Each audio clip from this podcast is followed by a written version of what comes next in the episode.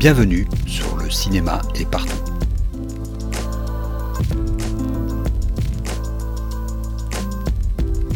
Un podcast sur l'industrie du cinéma et ses évolutions.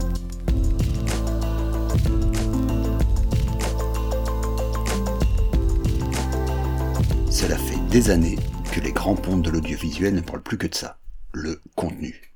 Que ce soit le CEO de Disney, d'Amazon, de Netflix, de HBO ou d'Apple, plus aucun ne parle de films, de séries, d'auteurs ou d'œuvres. Ils parlent de contenu et de créateurs de ces mêmes contenus. Chez nous aussi, le temps est à la guerre des contenus. Cette expression a le don d'agacer les amateurs et les professionnels. Moi le premier. Ce concept purement marketing détruit la spécificité de toutes les catégories qu'il recouvre et rabaisse la notion d'auteur à celle de simple fabricant. Et pourtant, à bien y réfléchir, la notion de contenu porte en elle un rapport de force qui pourrait bien être à l'avantage des auteurs et autrices. Il suffit pour cela de retourner les prémices du problème. Si le concept de contenu est ristant, c'est qu'il semble imposé à tous et toutes par les instances de marché. En marketing, la création de ce genre de concept est là pour rendre saillant un aspect du marché auquel on est peu ou prou confronté. Dans le cas qui nous occupe, cette réalité est une évidence pour tout le monde la barrière des formats a littéralement explosé. Les grands empires médiatiques que sont Disney, Amazon, Netflix et les autres vivent depuis longtemps avec cet état de fait. Leurs revenus, pour être durables, ne peuvent plus venir d'une seule source. Leur portefeuille est constitué depuis au moins le milieu des années 80 de films, de séries, de programmes télé, de retransmissions sportives. Tous ces formats, à des degrés et des moments divers, ont connu des fluctuations importantes.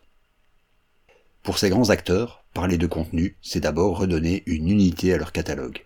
C'est montrer, à leurs actionnaires d'abord, certes, qu'ils continuent à être la même industrie, qui occupe un segment de marché et un seul, le divertissement audiovisuel. Et ils peuvent ainsi continuer à leur parler le langage qu'ils veulent entendre, les parts de marché. Il n'empêche, cela reste le vilain marché qui dicte sa loi, non? Et si c'était l'inverse? Et si c'était ce qu'on peut qualifier d'auteurisme qui menait la danse? Prenons l'exemple des séries. Il y a 30 ans, on ne faisait pas de séries, on faisait de la télévision. Ce n'est qu'à partir du moment où des auteurs de séries ont commencé à émerger que la forme série, le contenu sérié, a commencé à, à se distinguer de son format, la télévision. Et c'est la télévision qui a fini par faire des concessions sur le format. Pas en termes de longueur, qui restait inamovible à cause de la logique de flux, mais le nombre d'épisodes a commencé à varier. Les mini-séries sont apparues. Aujourd'hui, avec le streaming, l'idée même d'épisodes de durée égale vole en éclats. Voilà mon hypothèse. Si on est arrivé à ce concept de contenu, c'est qu'il n'est tout simplement plus possible de décrire la floraison de création audiovisuelle par des termes séparés.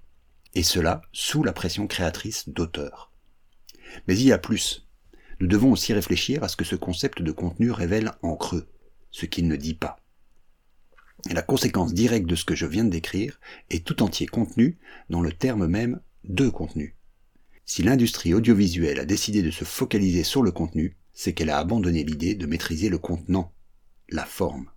Beaucoup d'entre vous ne s'en souviennent peut-être pas, mais l'idée de faire des films de près de 3 heures, comme le dernier Batman, était une exception il y a à peine 30 ans réservé à une élite d'auteurs reconnus internationalement. Et quand aujourd'hui le moindre petit cinéaste se voit imposer une coupe pour une quelconque raison commerciale ou de production, il a plus souvent qu'à son habitude le droit de proposer son director's cut pour une seconde exploitation commerciale.